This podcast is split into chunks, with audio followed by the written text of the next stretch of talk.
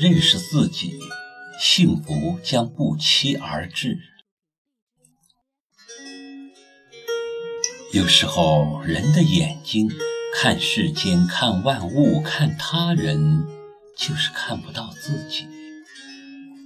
能看到别人的过失，却看不到自己的缺点；能看到别人的贪婪，却看不到自己的吝啬；能看到别人的愚昧，却看不到自己的无知；能看到别人的目光短浅，却看不到自己的狭隘。人生就是要多些反思，多些扪心自问。才能认识自己，幸福才会不期而至。